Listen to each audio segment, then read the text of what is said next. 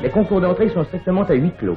Derrière cette porte sévèrement gardée siège le jury tout-puissant, terreur des candidats, que venge d'ailleurs un supplice digne d'Octave Mirbeau.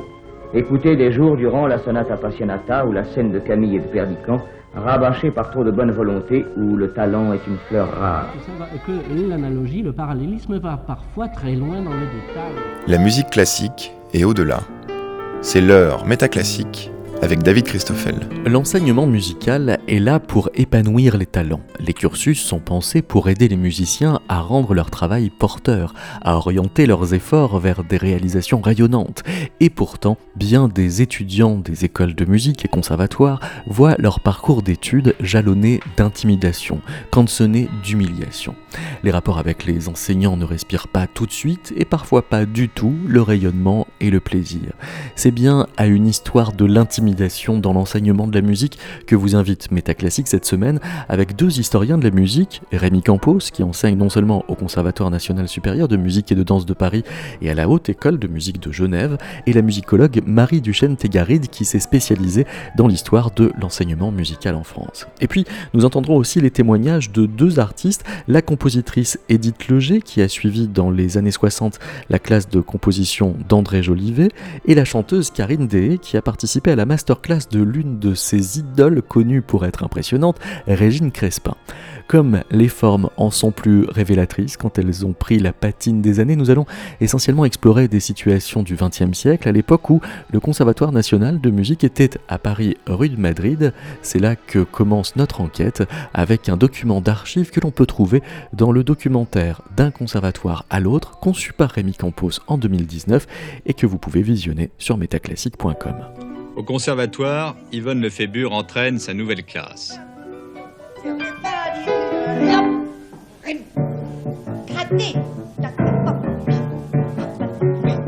Allez, maintenant, librement.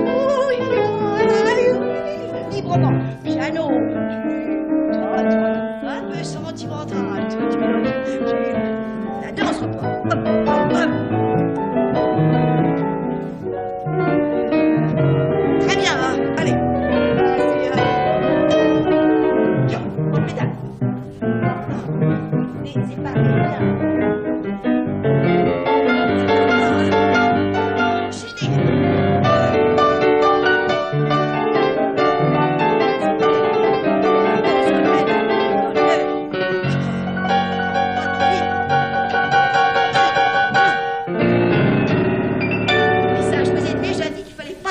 comme ça, ça.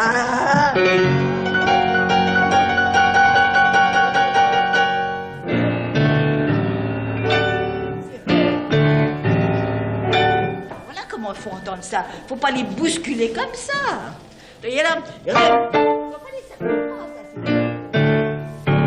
Ce qui compte, c'est le dernier accord. C'est ça qui donne la conclusion. Ré, la, ré. Faut faire plus large.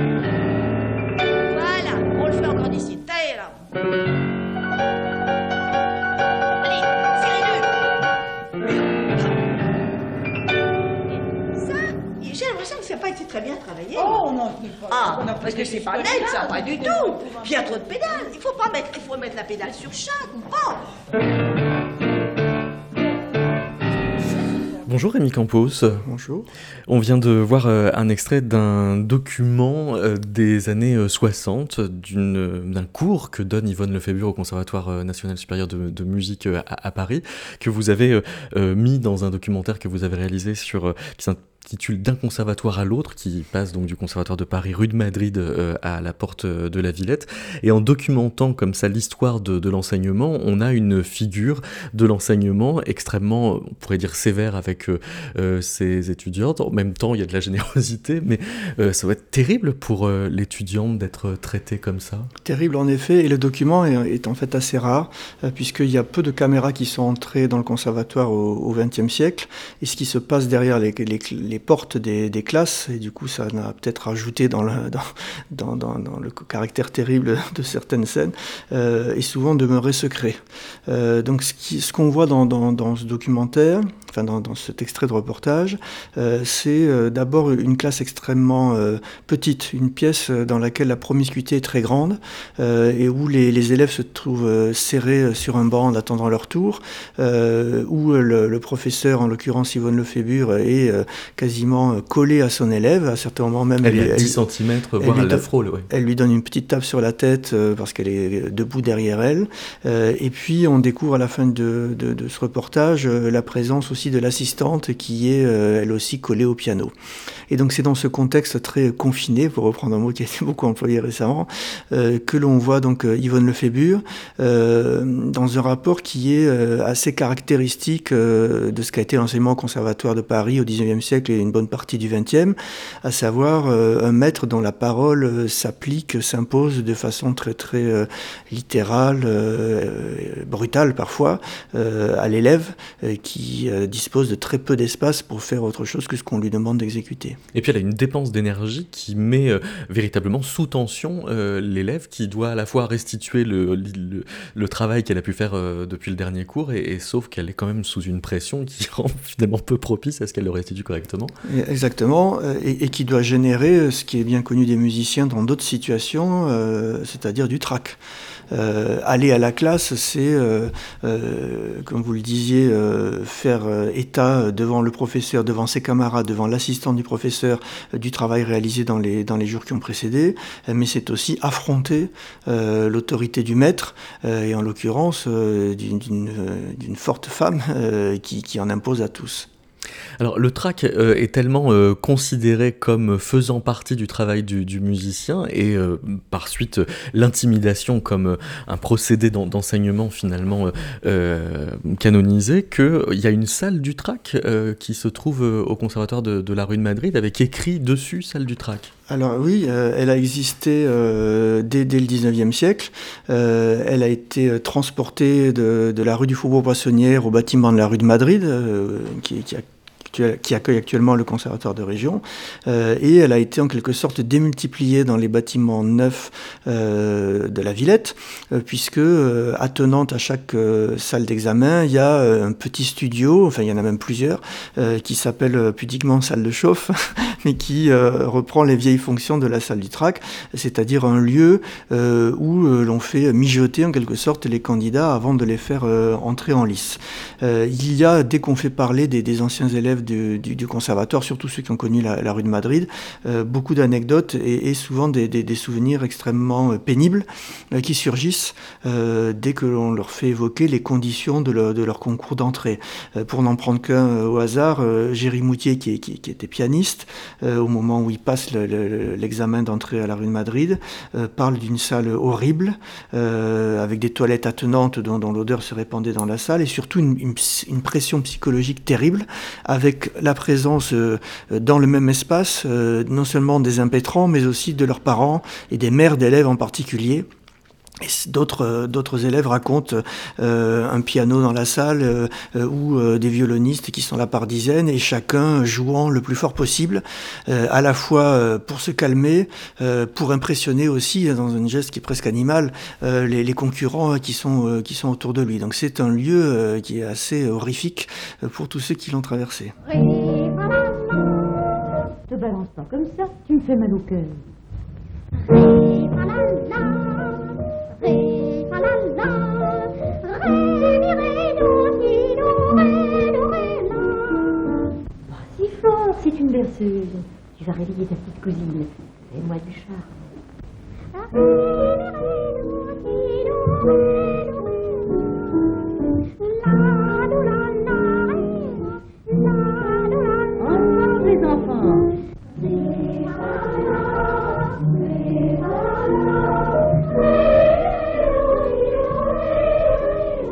Marie Duchesne Tégaret, bonjour. Oui, bonjour.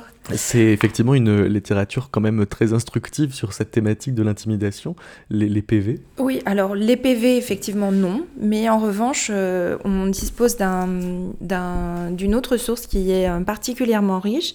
Ce sont les rapports des professeurs sur les progrès de leurs élèves. Donc le conservatoire a deux grands moments particulièrement impressionnants pour les élèves. Euh, c'est d'abord le concours d'admission et effectivement, comme Rémi Campos vient de l'expliquer, le concours de sortie mais euh, l'institution évalue tout le temps les élèves et ces, moments qu'on appelle des examens à la différence des concours, donc ces examens semestriels sont eux aussi générateurs d'angoisse chez les candidats et euh, même s'ils ne se font pas en public, même s'ils ne sont pas en présence d'un jury qui peut être particulièrement impressionnant, on trouve néanmoins des traces de, euh, manifestations de trac. Donc par exemple, à propos de Mélanie Bonis, euh, plus connue sous le nom de compositrice Mel Bonis. Euh, son professeur d'accompagnement au piano, Auguste Basile, note en 1880 très douée, bonne musicienne, jolie harmonie, lit bien l'orchestre, malheureusement a trop peur. Et cette, ce trac est souligné à plusieurs reprises par, par Auguste Basile au sujet de cette jeune femme, mais euh, ce qui est plus troublant peut-être, c'est que, alors on peut aussi euh, trouver ce genre de remarques, non pas dans les PV officiels, mais euh, PV officiels des concours, mais il existe aussi des, des recueils de notes pris par les membres des commissions d'examen. et en fonction des gens qui les prennent, les mentions sont tout à fait variables. On peut trouver juste assez bien, très bien, voire un système de notation chiffrée mais on peut trouver aussi des choses un petit peu plus, euh, explicites. Léo Delibes, par exemple, qui inspectait la classe toujours de Basy en janvier 1881, euh, note au sujet de toute la classe, elles sont toutes très troublées.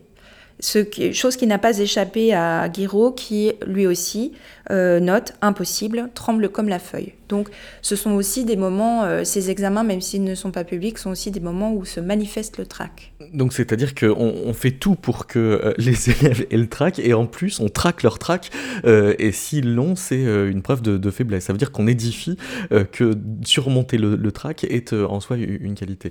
Rémi Campos. Oui, le, il faut voir que ce, que ce phénomène peut se maintenir en dehors de l'école et en dehors de ces situations particulières que sont les concours devant un, jury, euh, il y a des musiciens dont la carrière a été en partie empêchée par, cette peur panique. Euh, le plus connu au XXe siècle, c'est Glenn Gould, qui à un moment donné décide d'arrêter le concert, a beaucoup écrit sur le sujet en expliquant que euh, cette situation de, d'être comment dire, jugé par toute une salle sur sa performance le, mettait dans des états d'indisposition ou de, ou de peur qui le gênait tellement qu'il n'avait plus de plaisir à faire la musique. Et sa chance a été qu'il a pris cette décision au moment où le studio euh, permettait euh, au contraire euh, de jouer, rejouer sans être observé, sans être jugé. et évidemment, il a fait une carrière discographique extraordinaire grâce à cette possibilité, mais qui était inenvisageable au 19e siècle évidemment. On peut mourir de trac alors c'est arrivé euh, au moins une fois euh, dans l'histoire du conservatoire. Euh, il y a une anecdote qui, pourrait être amusante mais qui est sinistre, qui est racontée par Albert Carré dans, ses souvenirs de théâtre. Albert Carré a été un très grand directeur de théâtre et en particulier le, plus important pour l'opéra comique dans la première moitié du XXe siècle. et donc Albert Carré a raconté dans ses souvenirs un jury au conservatoire où à l'issue de l'épreuve elle-même, un candidat euh, dont Carré pense qu'il allait obtenir le, premier prix euh, se retrouve à, euh, faire une crise cardiaque en, coulisses et il écrit, alors on ne sait pas trop si si plaisante ou si c'est un, faire-part de décès, que bah, le, candidat cette fois, qui, comment dire, qui à plusieurs reprises avait pu dire dans, dans sa courte carrière qu'il était mort de trac, était mort pour de bon.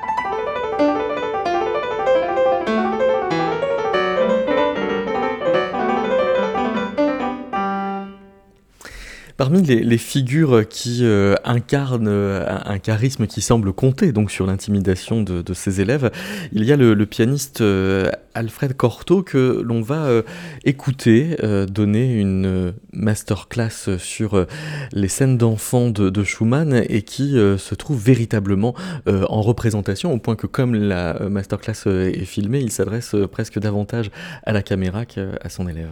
Il me semble que le dernier morceau, Le poète parle, c'est là le titre que Schumann a lui-même ajouté à cette page immortelle, devrait être transposé sur un plan de rêverie plus intime, n'est-ce pas? Pas seulement la belle sonorité, la détente expressive de la phrase, mais un sentiment plus rêveur la vérité est qu'il faut rêver ce dernier morceau, pas le jouer. Voulez-vous me permettre de prendre votre place?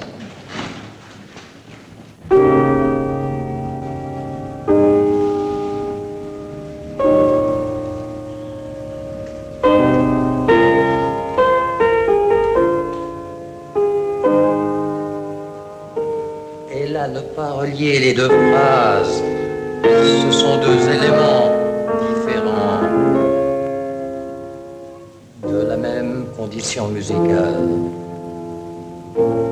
Et ici, comme une sorte d'interrogation,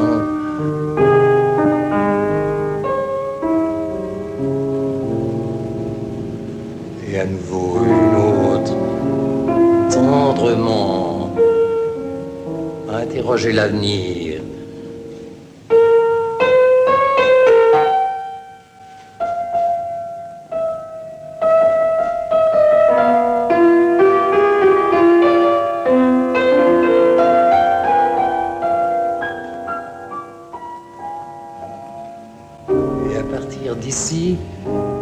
S'inscrivent simplement, non pas dans la musique, mais par un coup du génie dans l'immortalité.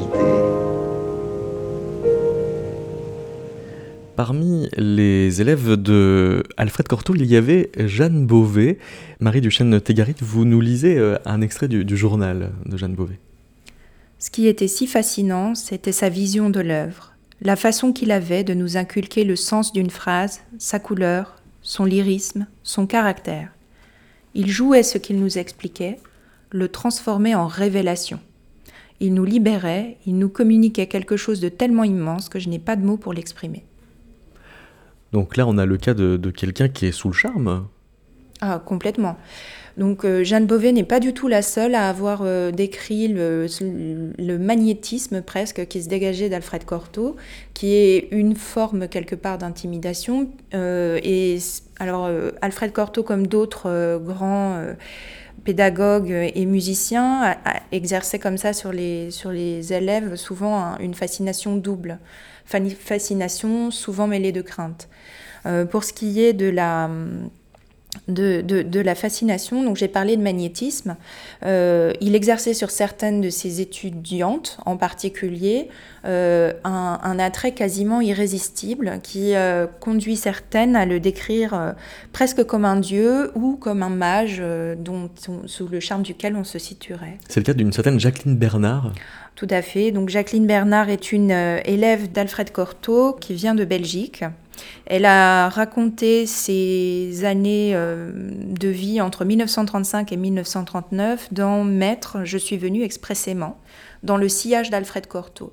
le titre même me semble révélateur de, ce que, euh, de, cette euh, façon de s'insérer dans le sillage de quelqu'un à qui le titre Maître correspond particulièrement bien.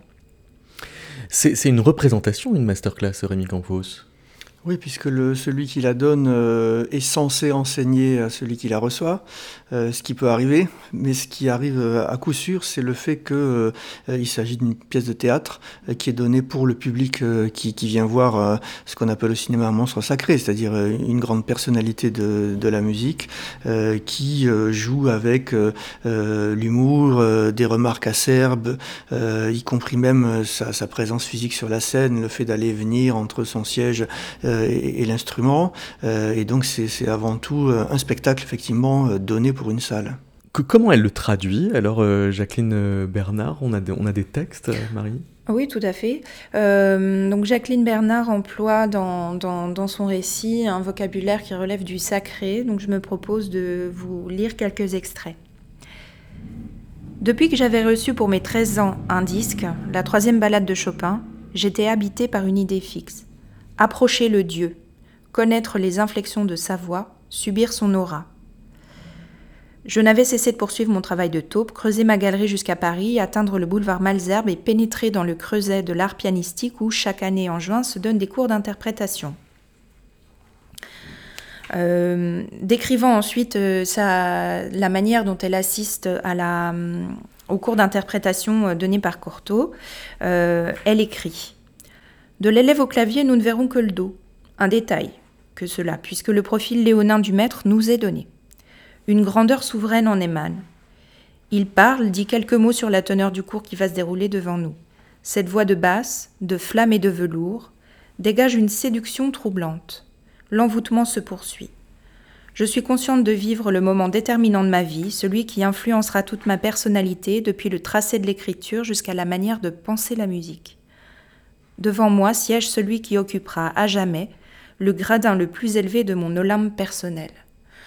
Elle dit un petit peu plus loin que c'est euh, qu'elle ne perd pas euh, qu'elle ne perd pas une miette de ce qui lui paraît être l'unique vérité musicale dans, son langage se, côtoient euh, deux champs lexicaux, me semble-t-il, à la fois celui de la déification, on a l'Olympe, on a le, le dieu, et même le creuset de l'art pianistique qu'on est même presque tenté de traduire par temple, mais aussi quelque chose qui relève de la fascination, de la séduction, et qui est plus du côté presque de la magie ou de l'envoûtement.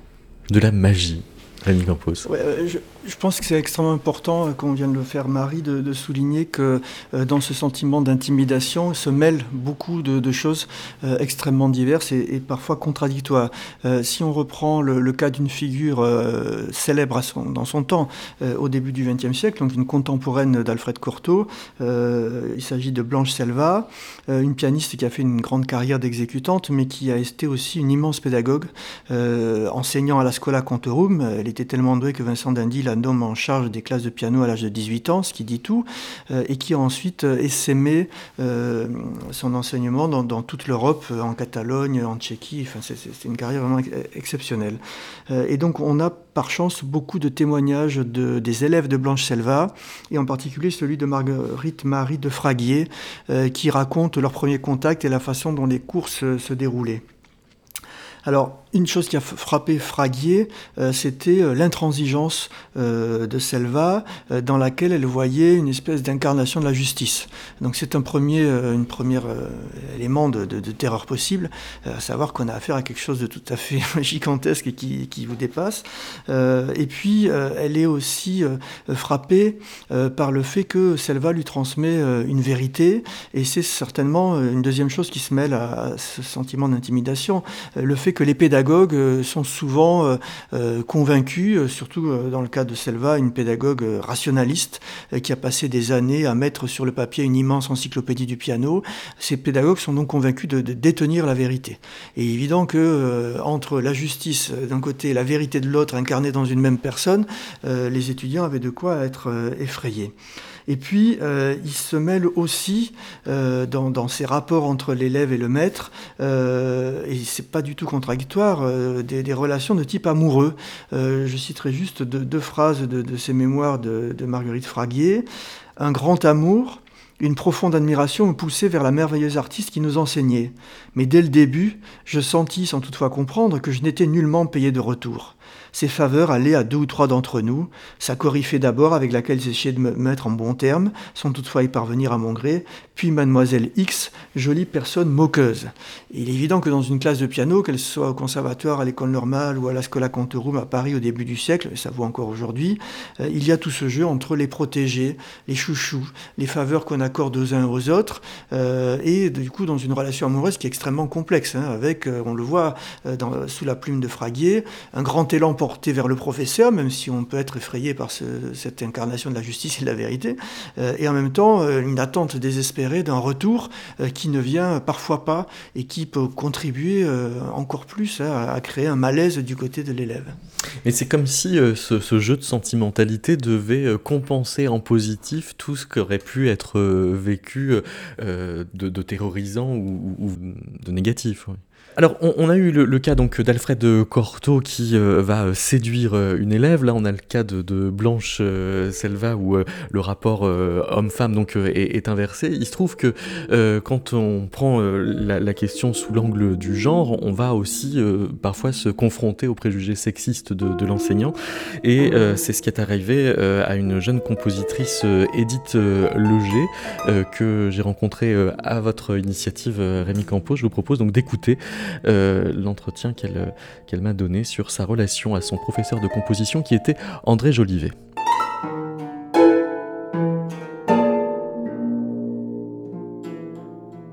Quel rapport vous aviez avec euh, André Jolivet? Euh, Alors, sans plus. Hein. Bon, il, mais il est, de sa génération. Hein. Bon, il n'appréciait pas l'idée d'avoir une fille dans sa classe. Voilà. Euh, et or j'étais la seule. C'est curieux parce que juste avant, c'est aussi une affaire de hasard. Quand je suis arrivée à la classe, euh, chez Jean Rivier, il y avait, il y avait euh, quatre filles à la classe. Sur les 10 élèves, 10, 11, 12, je sais pas, élèves qui... Ah oui, donc c'était pas une fatalité que...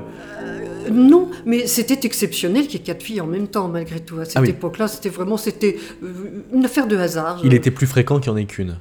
Euh, oui, euh, à partir du moment où, je, dans, la, dans la suite, euh, par, la, suite, enfin, je crois que Jolivet a peut-être a, dû en avoir une autre. Peut-être pas, c'est tout. Hein, Et il vous le faisait sentir? Ben, Je comprends qu'il me l'a fait sentir. Mais si vous voulez, ce n'est pas un discours qui m'était inconnu, parce que c'est la génération. Hein.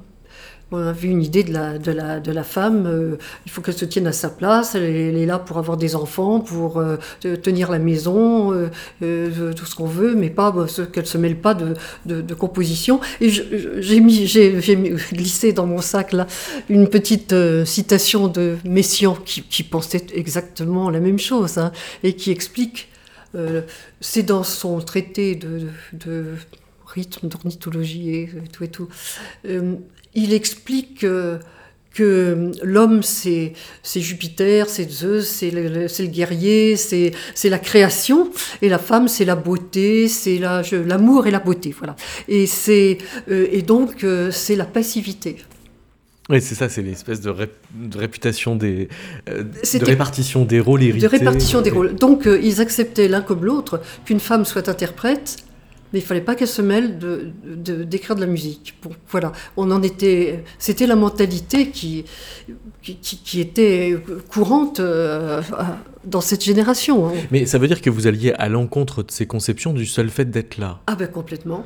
Et oui, oui. Ça, Alors, ça, ça donc, il créé une animosité entre vous Non, ça n'a pas créé d'animosité, mais il, a, il a manifesté euh, face à moi une indifférence et une, un manque d'intérêt euh, total pendant, pendant tout un temps, jusqu'au moment où on s'est trouvé confronté à des examens et qui s'est aperçu que, que, que, j'étais pas du tout à l'écart des autres et que ça, se passait de la même manière pour, pour moi que pour les autres. Hein. Et même au-delà, euh, puisque tout ça, ça a mené. Euh, moi, je me suis trouvé passer le concours de Rome, j'ai eu le premier second en, en 68, euh, donc, et lui a été nommé professeur en 60. Enfin, je l'ai eu comme professeur 66, 67, 67, 68. Et moi, j'ai terminé ma scolarité là. Et lui a, poursuivi encore, euh, mais pas longtemps. Euh, mais moi, c'est la, façon dont, l'indifférence pouvait euh, se, manifester qui, ah m'intrigue. Au-delà même de sa personne, c'est-à-dire quelles sont les, les ressources de, de, comportement pour vous marquer cette indifférence? Euh, alors tout simplement, je, venais à la, classe, je demandais à tous les uns les autres, montrez-moi votre travail, euh, euh, je sais pas, Holstein. Alors moi tout d'un coup, alors le jet, montrez-moi ce que vous avez fait. En tout dernier lieu, s'il restait encore du temps, hein. vraiment, il, y avait. Et puis bon, il m'a dit franchement, je, c'est sais pas, je crois que vous perdez votre temps, vous n'y arriverez pas. C'est pas, il n'y a pas de chemin pour une femme dans dans ce domaine. C'est-à-dire qu'il y avait une dissuasion qui était explicite et qui était, qui plus est, explicite du fait même d'être une femme. Euh, bon, oui, oui, ça, ne lui plaisait pas du tout. Mais je pense qu'il y a un autre aspect. Euh, euh, alors moi, j'avoue que je n'ai pas lu sa correspondance avec Varese. mais je sais que je crois que ça a été édité et que et que il y a vous, avez lu ça Non? Je, pense qu'il utilise un style et un vocabulaire qui est très imagé et, et, que malgré tout, bon, je, il, avait il, pouvait, il se sentait mal à l'aise pour utiliser ce vocabulaire devant une femme. Alors que si je n'avais pas été là, il aurait libéré des idées sur la composition euh, avec un vocabulaire qui lui convenait et que, et que ma présence tout simplement l'empêchait de faire. Et je crois que là, il se sentait frustré. Ah, donc il était intimidé?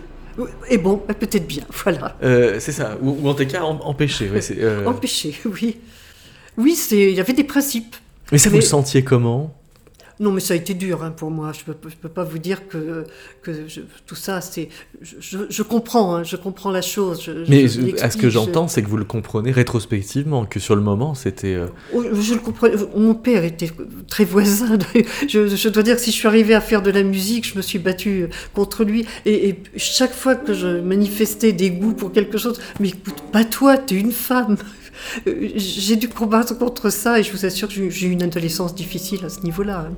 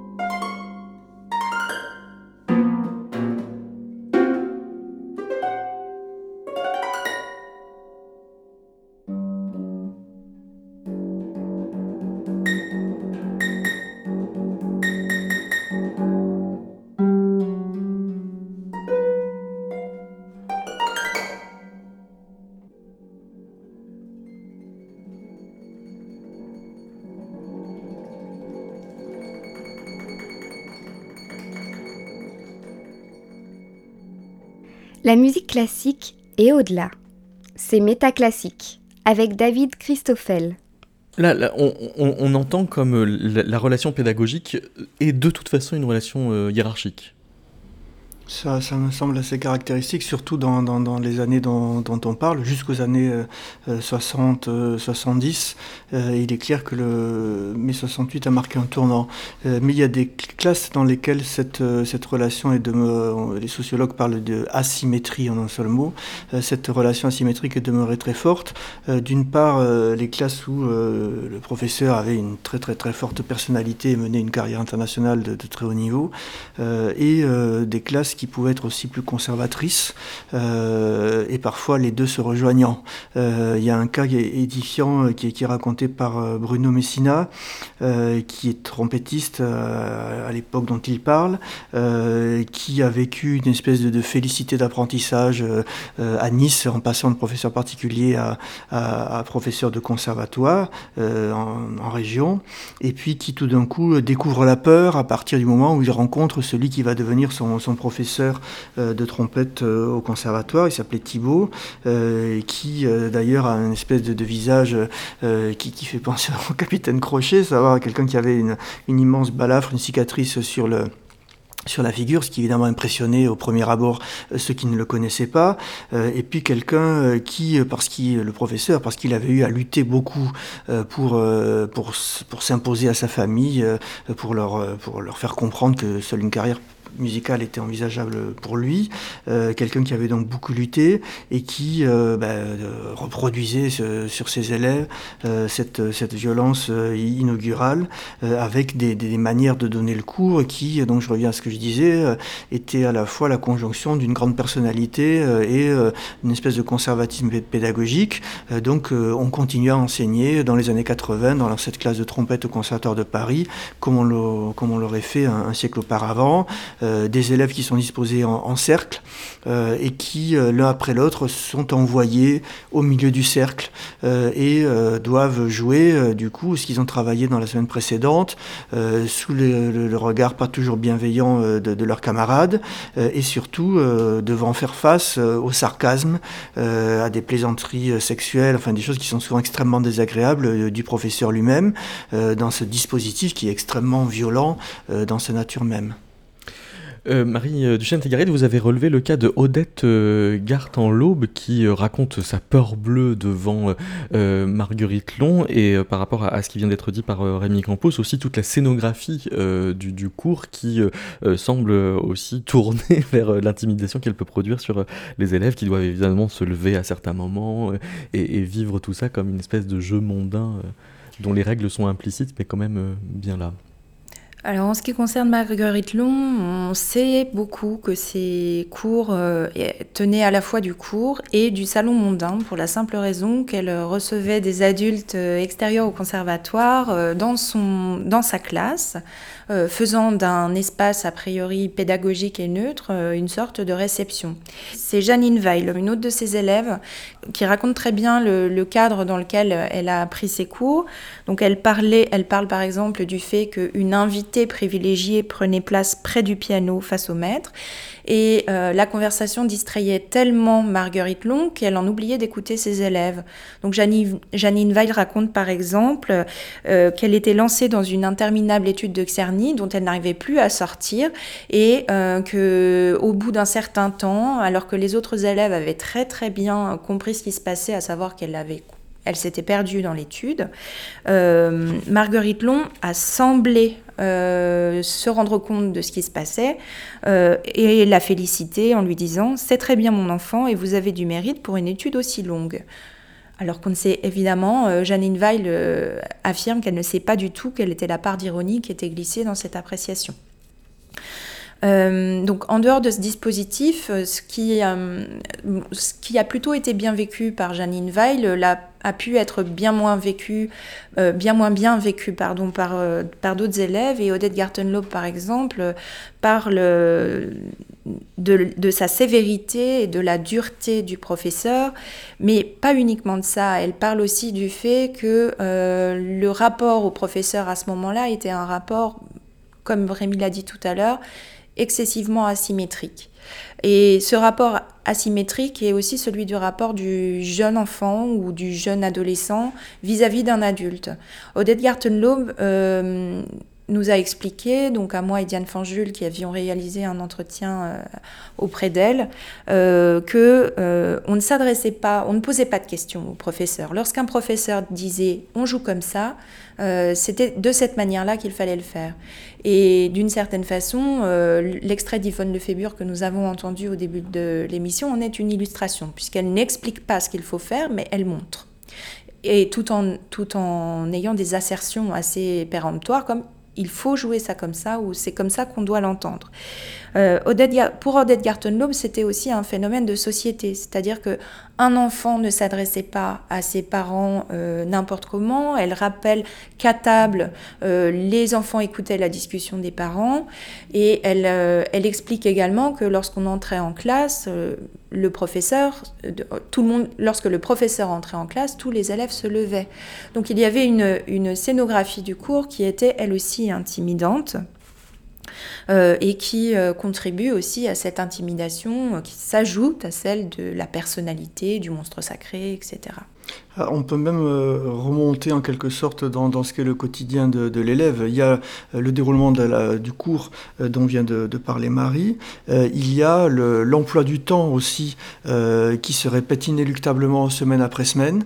Alain Meunier, violoncelliste qui a, qui a, été élève au conservatoire au tournant des années 50-60, raconte à propos de sa venue chaque semaine à la classe de violoncelle, il n'y avait aucune échappatoire.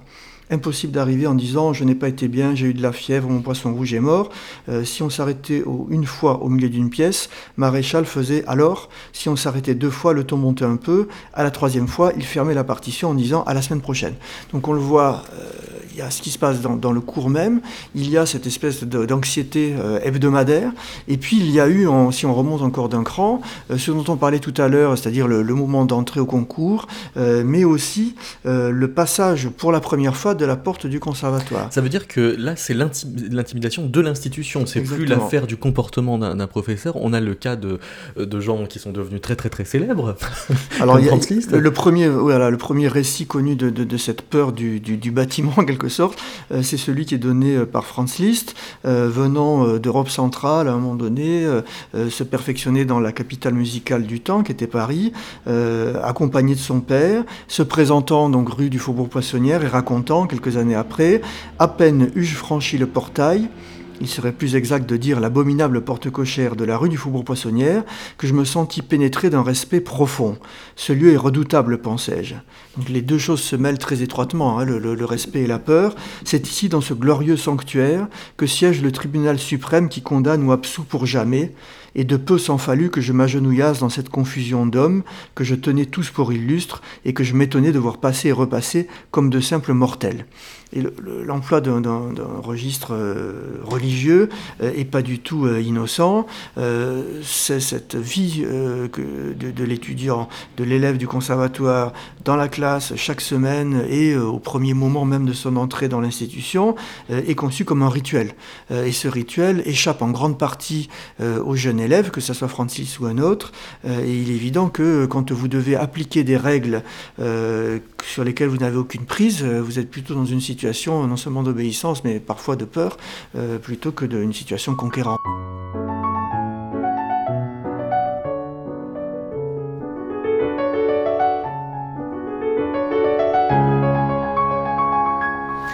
Marie Duchesne Tégarit, vous évoquiez tout à l'heure la compositrice Mel Bonis. Elle, elle raconte aussi sa journée euh, et euh, elle arrive assez bien à évacuer la peur.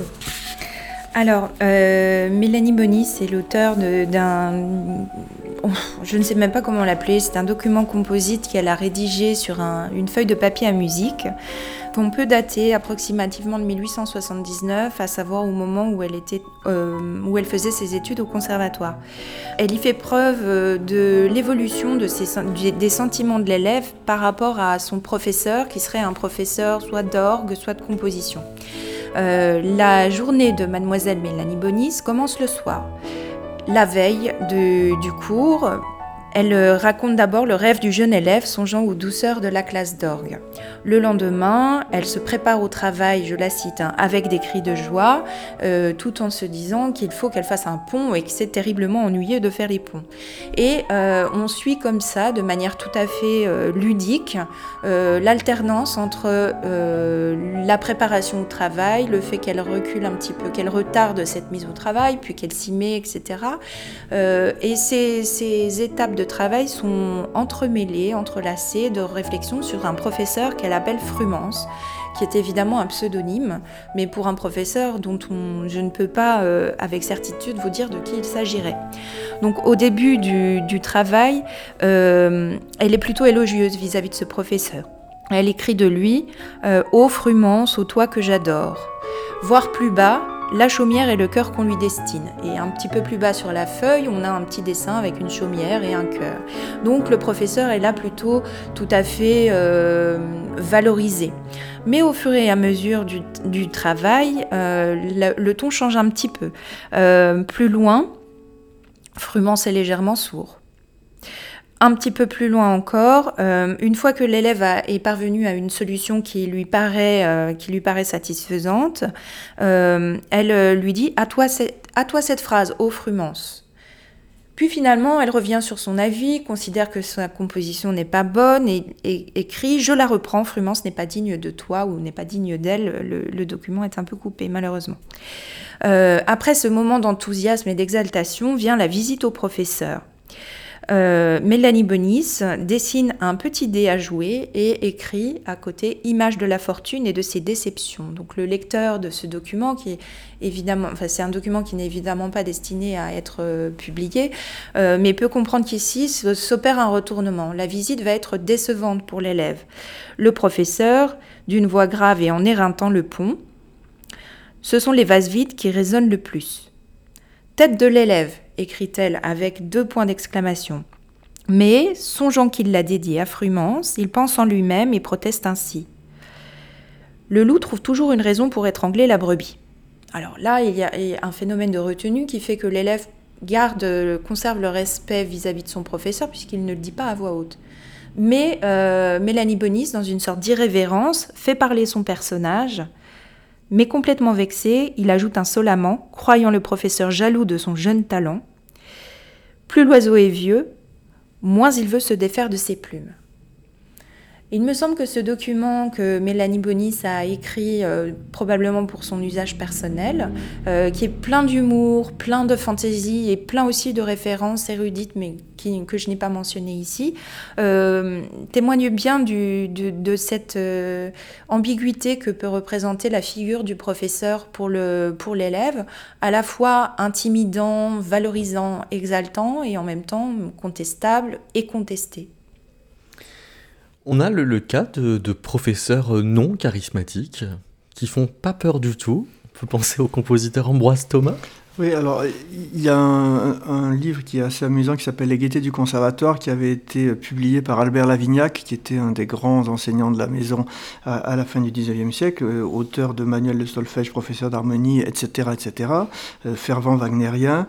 Euh, et donc dans ces Gaietés du Conservatoire, qui sont une série d'anecdotes avec des, des, gravures assez amusantes, Lavignac parle du caractère d'Ambroise Thomas et insiste sur le fait que ce caractère euh, euh, était bienveillant, euh, plein de mansuétude ou d'indulgence pour la plupart des, des, élèves du conservatoire.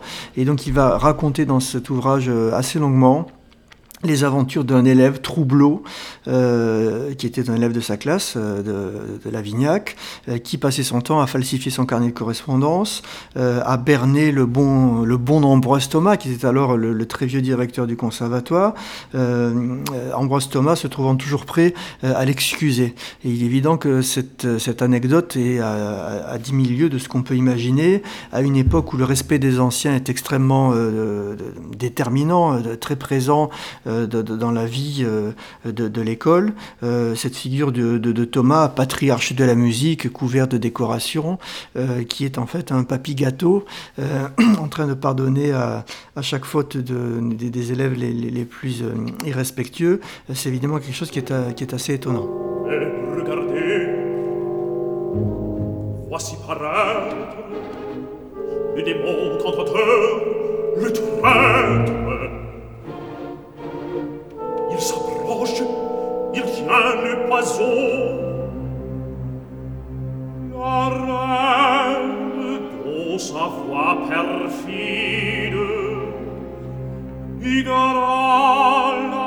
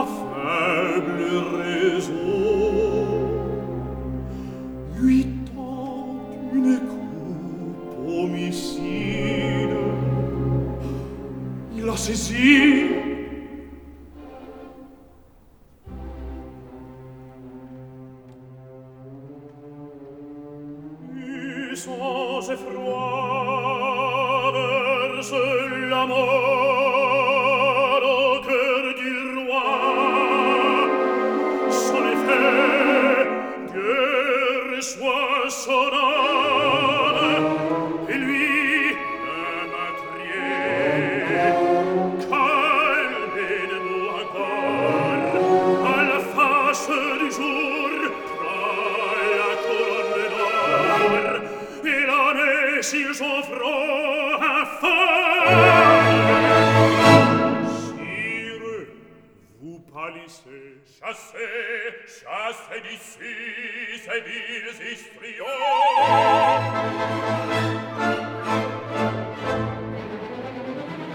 Au bout des crassi, frappez le meurtrier, frappez le misérable. Voyez, c'est lui qui versait le poison.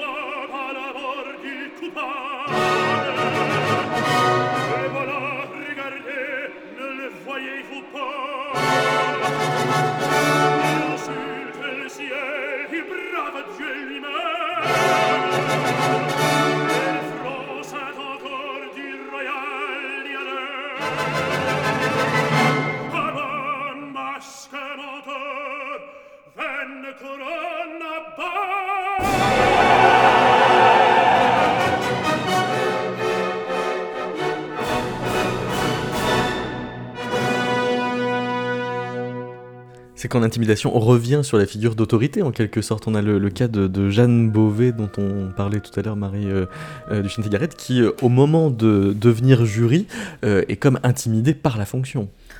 Oui, je, je, pense pas qu'elle soit un cas isolé, mais elle l'écrit très bien. alors qu'elle est devenue musicienne professionnelle, à l'école normale euh, et qu'elle a longtemps fréquenté euh, Alfred Cortot, qu'elle a pris des cours auprès de lui, etc. Alfred Cortot la convoque à un jury d'examen de, fin d'année à l'école normale de musique et c'est à son tour d'être intimidée, mais d'être intimidée en tant que professionnelle parce qu'elle se retrouve euh, à la place des grands professeurs qu'elle admirait et qui étaient appelés à juger son travail et à ce moment-là, elle, euh, se retrouve intimidée à nouveau. Et je pense que cette intimidation, elle se, fait jour non seulement pendant les études, mais à plusieurs moments de la vie du musicien professionnel. On l'a vu tout à l'heure avec Len Gould. C'est en quelque sorte dans, le cycle de vie au conservatoire euh, l'avant-dernier grand moment d'intimidation, c'est-à-dire celui où euh, la personne qui a été élève euh, revient dans la maison en étant jury, et puis l'ultime moment d'intimidation, c'est évidemment le recrutement d'un professeur qui se passe dans des modalités qui ressemblent assez d'ailleurs au, concours d'entrée pour les, tout jeunes qui viennent pour la première fois au conservatoire. Avant de, conclure, on va quand même euh, écouter le cas euh, d'une situation plutôt harmonieuse, celle de la chanteuse Karine Dé, qui a suivi euh, les masterclass d'une chanteuse Régine Crespin, qui a été connue pour tyranniser certains de, ses élèves. Mais pour le coup, là, on a le cas d'une chanteuse qui est passée de l'admiration pour Régine Crespin à une relation pédagogiquement très harmonieuse avec elle. Karine Dé, est-ce que vous vous souvenez de la première fois que vous avez rencontré Régine Crespin? Oui, parce que la première fois que je l'ai rencontré, c'était euh, dans la rue, à Paris. Euh, nous sortions du même spectacle à l'Opéra de Paris. J'avais 13 euh, ans. Vraiment, c'est un grand souvenir pour moi parce que c'était déjà quelqu'un que j'admirais beaucoup. Et voilà, j'ai vu cette dame sortir et je lui ai couru après, vous voyez, sur le trottoir. Et j'ai dit, Madame Crespin, je, voilà, je suis une fan, euh, j'aimerais un autographe. vous voyez, j'étais vraiment la petite groupie. Et, euh, et, elle a été adorable parce que, euh, évidemment, elle, n'avait rien sur elle. Elle m'a dit, je vais prendre votre adresse. Et elle m'a envoyé une photo dédicacée chez moi. Et voilà, ça, c'est ma première rencontre, vous voyez. Est-ce que vous étiez pétri d'admiration? Ah, Est-ce que vous étiez pétri d'admiration? Vraiment. Ah, mais moi, c'est quelqu'un... ah oui. J'adore l'artiste, quoi. Mais ça veut dire que ça vous inhibait un peu dans votre comportement. Mais ça veut dire que ça vous inhibait un peu dans votre comportement que d'être prise. Je sais pas comment dire, parce qu'en plus, vous savez, alors moi j'ai 13 ans, donc j'étais petite encore. Euh, et puis c'était quand même une, dame grande, hein, c'était une, grande femme quand même, Régine Crespin. Euh, je vais pas vous dire une bêtise, elle peut avoir 72, 73, je vais pas vous dire une... Donc euh, voilà, quelqu'un voilà, qui avait cette classe, qui avait cette grandeur. Et, bah, pour moi, c'était la diva d'opéra faut pas oublier qu'à l'époque, euh, les gens faisaient les couvertures euh, de Paris Match, hein, les, chanteuses d'opéra. C'est fini maintenant. Hein. Pour faire les couvertures, il faut faire euh, de la télé, du cinéma, du sport, de la variété. Non, j'en souffre pas, mais c'est Vous en souffrez À l'époque, c'était vraiment ça. C'est des gens qui étaient vraiment, qui côtoyaient ouais, les, les, les, grands de ce monde. Enfin, ils avaient des vrais bijoux et nous, on, se balade avec du Swarovski. Hein, ils se faisaient prêter des robes, nous c'est fini. Enfin, c'était une autre époque, et en tout cas, c'était une époque euh, où, euh, voilà, où les chanteuses d'opéra étaient des divas. ce qui est quand même un, peu moins le cas maintenant. Mais alors, est-ce que être une diva euh, extraordinaire implique d'être une pédagogue un peu cassante sur les bords? Alors, moi, vous voyez, je n'ai fait qu'une masterclass. Hein. Moi, je n'étais pas son élève au conservatoire. C'est vrai que si vous interrogez des, des élèves qu'elle a eu au CNSM, il y en a qui vont l'adorer, puis il y en a avec qui le courant n'est pas passé. Ça, c'est aussi une chose qui qui est qui est vrai. Euh, le, courant ne passe pas euh, avec tout le monde et ça, c'est comme dans la vie. Hein. Et parfois, le courant passe sous tension. Oui, voilà, oui. très bien dit.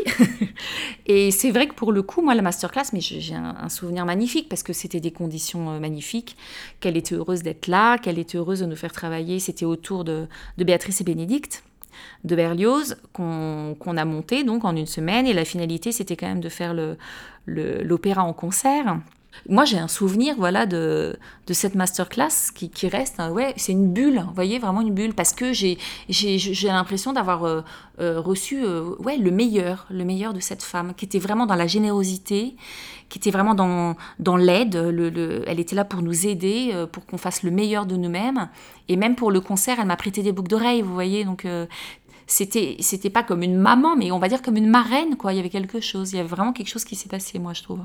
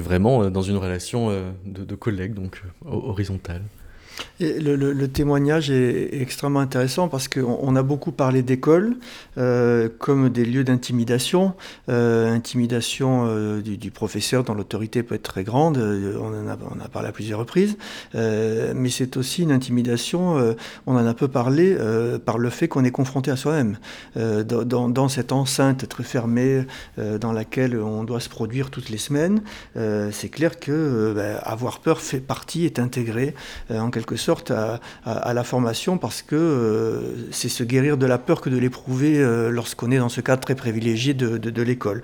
Euh, et donc ça me semble intéressant de, terminer par cette, cette vision plus édénique de ce qu'est le rapport avec un professeur, pour pas garder en tête l'idée que les écoles de musique seraient des fabriques de terreur. on y a peur, mais le but d'une école n'est pas de faire peur, hein. c'est une espèce de, de chose incidente avec laquelle tout le monde doit faire, parce que le métier dans sa version euh, moderne, hein, le, rapport euh, qui n'est pas, pas, simple, pas facile, euh, pas tendre entre un artiste et une salle de concert, le métier va amener l'artiste à éprouver la peur, et autant l'avoir éprouvé tôt.